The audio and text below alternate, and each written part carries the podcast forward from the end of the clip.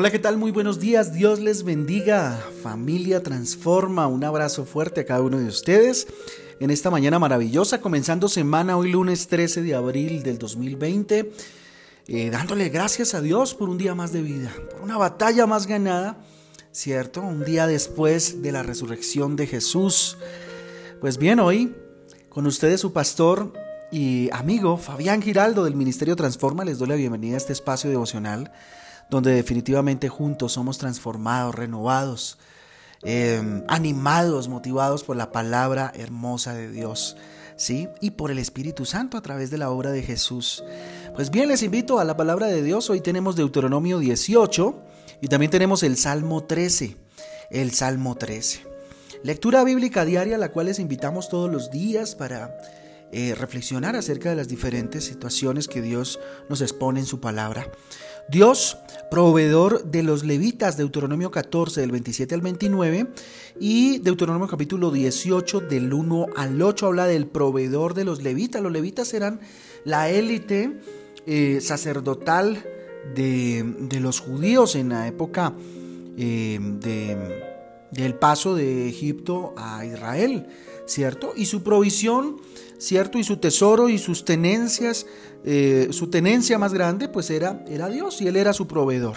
¿sí? Ellos no tenían tierras, no tenían nada más que la presencia de Dios y de eso vivían, de lo que se traía al templo, de lo que los demás tribus o el pueblo traía al templo, de eso vivían estos levitas, que eran los mismos sacerdotes, ¿no? los que oficiaban culto pues delante de Dios. Los profetas bajo el Antiguo Testamento y el único profeta bajo el Nuevo Testamento, Deuteronomio 18 del 15 al 22, eh, Deuteronomio 34 del 10 en adelante, Hechos 3 del 22 al 26, Juan 1 45, Em, también Juan 5:46 y Juan 6:14, Marcos 9:7 y Hebreos 1 del 1 al 2. Ahí está pues para que meditemos, para que reflexionemos acerca de este tema maravilloso. Y yo les invito a que vayamos al Salmo 13, donde nos vamos a ubicar el día de hoy y va a ser el objeto de nuestro estudio. Un salmo bien interesante donde hay un clamor increíble de, de David frente a la situación que estaba pasando. ¿Sí? Y bueno, el título de hoy para el devocional sería ¿Hasta cuándo, Dios mío? Que fue la pregunta que hizo David y que es muy propicio em, a lo que hoy estamos viviendo. ¿sí? ¿Hasta cuándo, Dios? ¿Hasta cuándo? Muchas veces hemos dicho, no son más que expresiones producidas por la desesperanza, ¿sí? O el no saber qué hacer, o el desconocer eh, lo que va a pasar, ¿sí? Hoy pensaba en eso, ¿no? La incertidumbre que tenemos frente a lo que va a pasar estas semanas que vienen con toda esta situación del coronavirus. Pero bueno, la incertidumbre en cuanto a lo que nos pasa, ¿sí? Hace que nuestra vida se desanime, se desesperance, ¿sí? Que el tiempo pareciera que se, deten, que se detuviera, ¿verdad? Y lógicamente surge una pregunta, ¿hasta cuándo? ¿Sí? ¿Hasta cuándo? No sé si en sus oraciones ya ha salido esa pregunta, pero de alguna manera les cuento, de, parte de mis oraciones ya ha salido. ¿Hasta cuándo Dios va a hacer esta situación? ¿Cuál va a ser el fin de esta situación? ¿Sí? Muchos de nosotros, aún siendo cristianos de muchos años, ¿sí? hay momentos eh, en nuestra vida ¿sí? en los cuales nos preguntamos hasta cuándo tendremos que soportar esto hablando de diferentes situaciones. Hoy pues estamos en una situación especial, pero más allá de esta situación, ¿cuántas veces usted en su vida ha estado en esta posición? O inclusive, por encima de la circunstancia que hoy estamos viviendo, estás hoy en esta situación.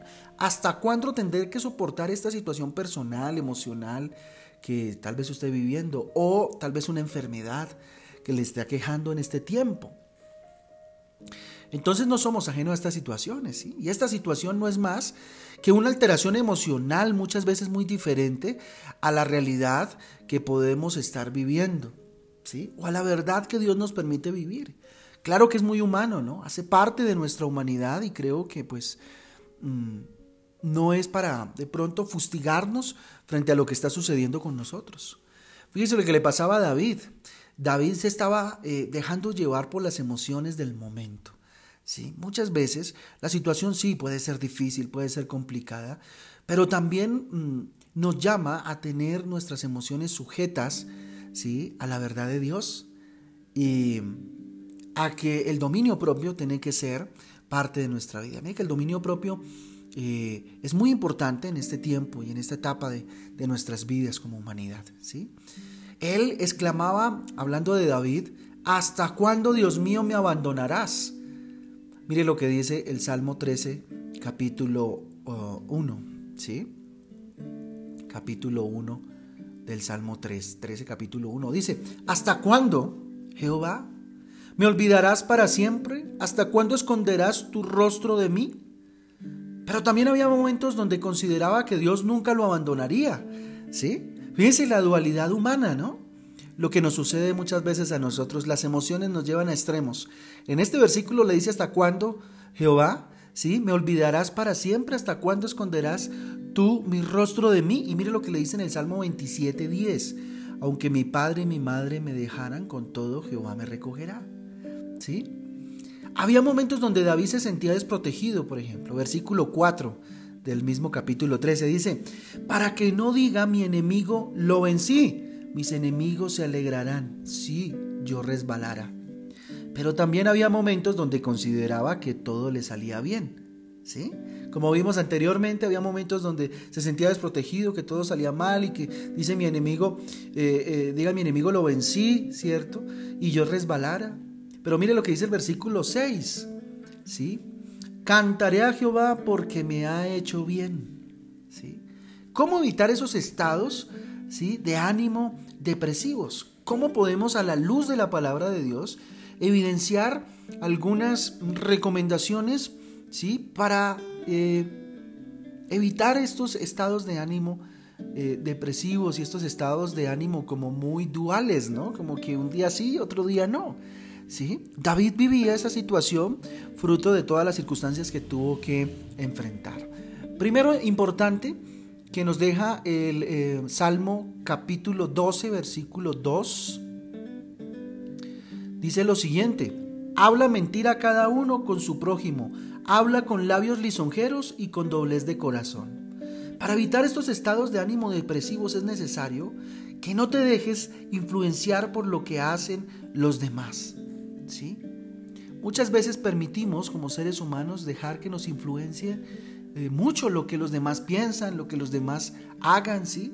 El mundo no puede ser como nosotros queremos que sea, ¿sí? Debemos entender que el mundo es como es y punto. ¿sí? El transformar el mundo le corresponde solamente y exclusivamente a Dios. Tú y yo lo único que podemos hacer es tratar de llevar a la gente al conocimiento de Dios. Fíjense que muchas veces nos fustigamos, nos vemos mm, tristes, porque el mundo no responde como nosotros queremos, ¿sí? Como que nos molesta, por ejemplo, ya David decía, hablan mentira cada uno a su prójimo, ¿sí? Hablan con labios lisonjeros y doble corazón, como si estuvieran siendo manada de hipócritas, ¿sí? A veces uno se harta y se cansa de ciertas circunstancias que no responden a lo que uno como que quisiera, ¿no? Y como que deseara del mundo. Pero qué bueno es entender y depositar nuestra confianza que el único que puede transformar el mundo y transformar a las personas definitivamente es Dios. Yo no puedo hacer nada, por más fuerza que yo haga no voy a poder cambiar a aquella o a tal persona, ¿verdad? Entonces, depositemos nuestra confianza en Dios y no permitas por ninguna circunstancia que te influencien de manera negativa lo que hacen los demás, lo que dicen los demás. Otra cosa importante para no deprimirnos, para que nuestros estados de ánimo no varíen, ¿sí? Y evitar estos estados de ánimos de tristeza, de desasosiego, ¿sí? De depresión es, no pretendas que todos a quienes le compartes se conviertan a Cristo, por ejemplo, ¿sí? O, o tengan la misma forma de pensar que tú, o que todos estén de acuerdo con lo que tú piensas, con lo que tú opinas. Dios me ha tratado mucho con eso. Miren lo que dice el versículo 14.1. Salmo 14.1 dice, dice el necio en su corazón, no hay Dios, se han corrompido, hacen obras abominables, ¿sí? No hay quien haga el bien. Esa es una realidad con la que nos tenemos que encontrar todos los días, ¿sí? La realidad de que nadie hace el bien, de que, bueno, nadie no, la, generalidad de las personas no hacen el bien, ¿sí? Estamos corrompidos hasta los tuétanos, y necesitamos salvación. Pero a veces nos concentramos mucho en eso, en que la gente es necia y nos duele y nos molesta y intentamos intentamos. No, no se trata de eso. ¿Sí? Con amor, con oración y con el tiempo, Dios va tocando los corazones de quien de que él de quienes él quiere tocar el corazón, ¿sí? Entonces no pretendamos que todos piensen y compartan de Cristo como nosotros, ni que estén de acuerdo con lo que hacemos, ni con lo que pensamos. Que eso no afecte nuestra vida, porque resultamos deprimidos o con amargura en nuestro corazón. Otro punto importante que lo, que lo vemos en el Salmo 14.3 es, todos se desviaron, a una se han corrompido, no hay quien haga lo bueno, no hay ni siquiera uno. ¿sí? Dios nos invita a no deprimirnos, a que nuestro estado de ánimo no se vea afectado, a partir de no ser juez. No seas juez sobre el comportamiento de los demás. ¿sí? Cuando nos dejamos dominar por la ansiedad, consideramos que todos son malos y hacemos eh, que otros piensen lo mismo. Y no estamos llamados a ser jueces. Claro que estamos llamados de pronto a llamar la atención, a, buscar decirle a aquel o aquella a partir de la palabra de Dios que de pronto hay situaciones que no están bien. Pero no estamos llamados a ser jueces. Mire lo que dice Romanos 3 del 10 al 12. Como está escrito, no hay justo ni aún uno. No hay quien entienda. No hay quien busque a Dios. Todos se desviaron a una y se hicieron inútiles. No hay quien haga lo bueno. No hay ni siquiera uno. ¿Sí? El pensar que nadie merece lo bueno hace que vivamos en un mundo de desconfianza de los unos a los otros. El mantenernos siempre eh, exigiendo a los demás eh, hace que constantemente nos preguntemos, ¿hasta cuándo? ¿Hasta cuándo tengo que soportar a este esposo, a esta esposa, ¿cierto? A estos hijos, a estos tíos, a estos hermanos, a estos padres, qué sé yo. Porque ponemos nuestra confianza en las decisiones que tienen que tomar otros. Perdón. ¿Sí? Y mantenemos exigiendo eso constantemente y pues la gente nos va a decepcionar. El ser humano siempre nos va a decepcionar. Por eso nuestra, um, nuestro estado de ánimo no debe depender de la respuesta del otro. Y muchas veces caemos en ese error, lo digo por experiencia. ¿sí? Esperamos mucho de los demás cuando del único que debemos esperar es de Dios. Los demás, pues, es su decisión y, tenemos que orar, llamar, llamarles eh, de alguna manera la atención y, guardarles y, hablarles de alguna manera, pero todo bajo la guía de Dios y bajo el Espíritu Santo para no caer en juzgamientos o en exigencias que no vienen al caso. ¿sí?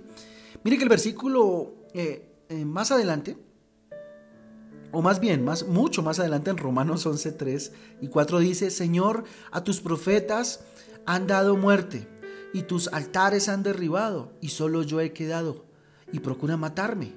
Pero ¿qué le dice eh, la divina respuesta?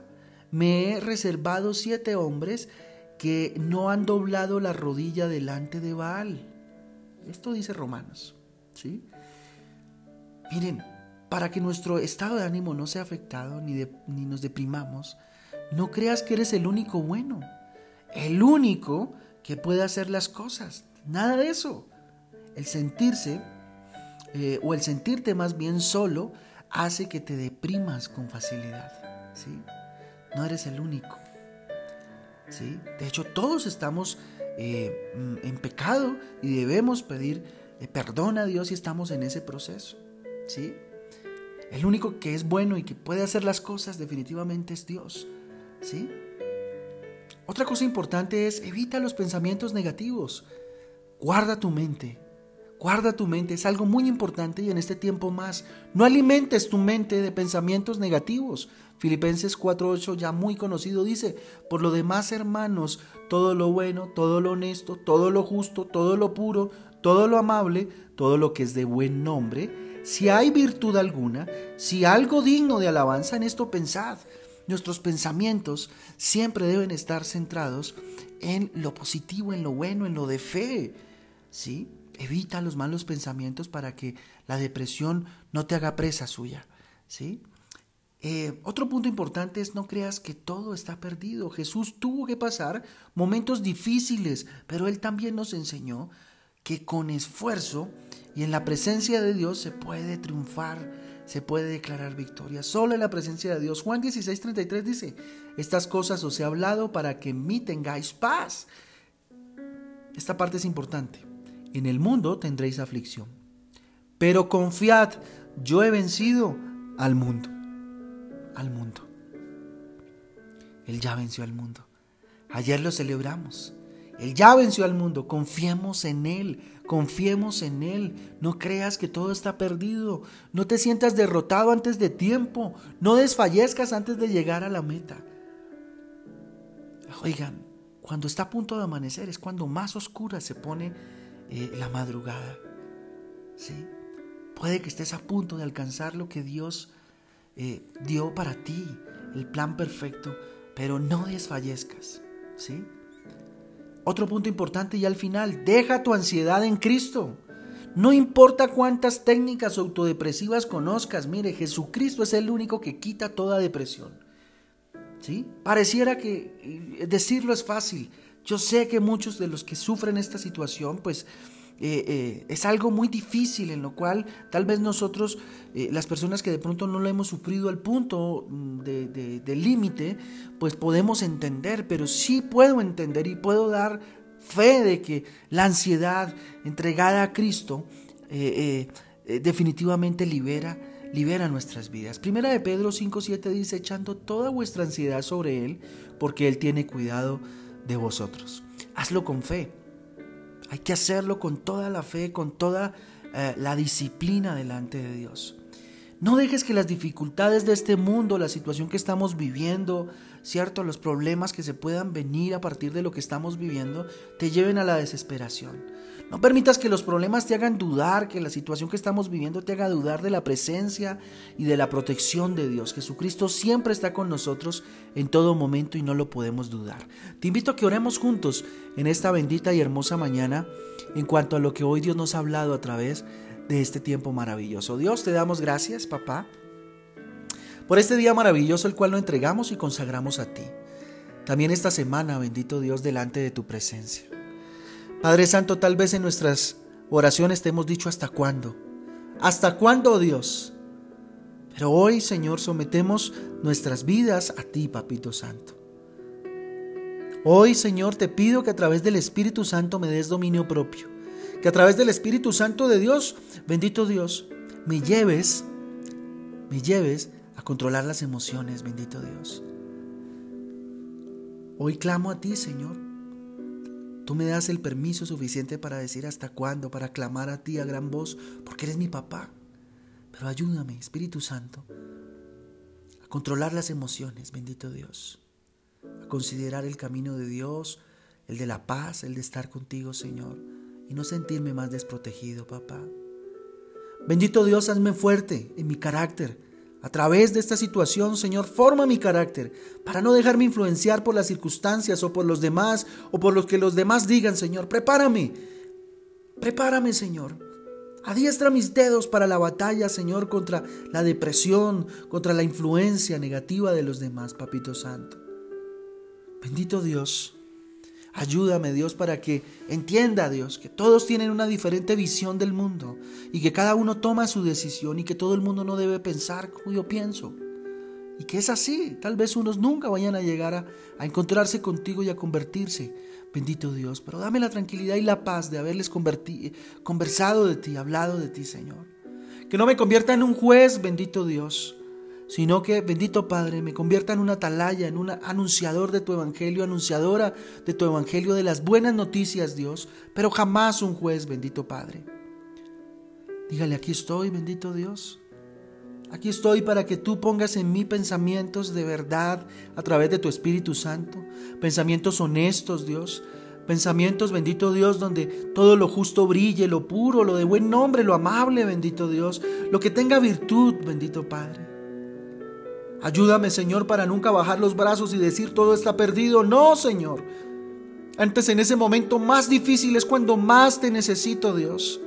Y dígale, Señor, levanta mis brazos, levanta mi vida, Señor. Levántame, Señor, de esta situación, Papito Santo.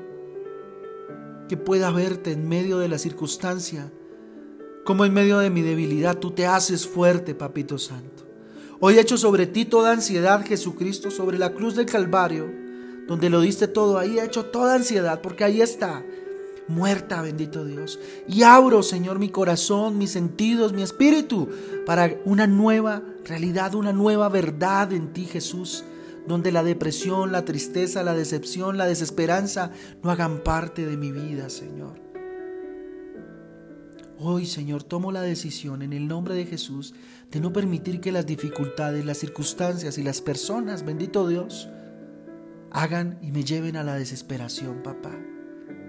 Hoy en el nombre de Jesús renuncio, bendito Dios, a permitir que los problemas, bendito Dios, los conflictos, las situaciones, Dios, y las aflicciones, bendito Padre, me hagan dudar de ti, de tu presencia, de tu protección, de tu respaldo, de tu amor, de tu acompañamiento, bendito Dios.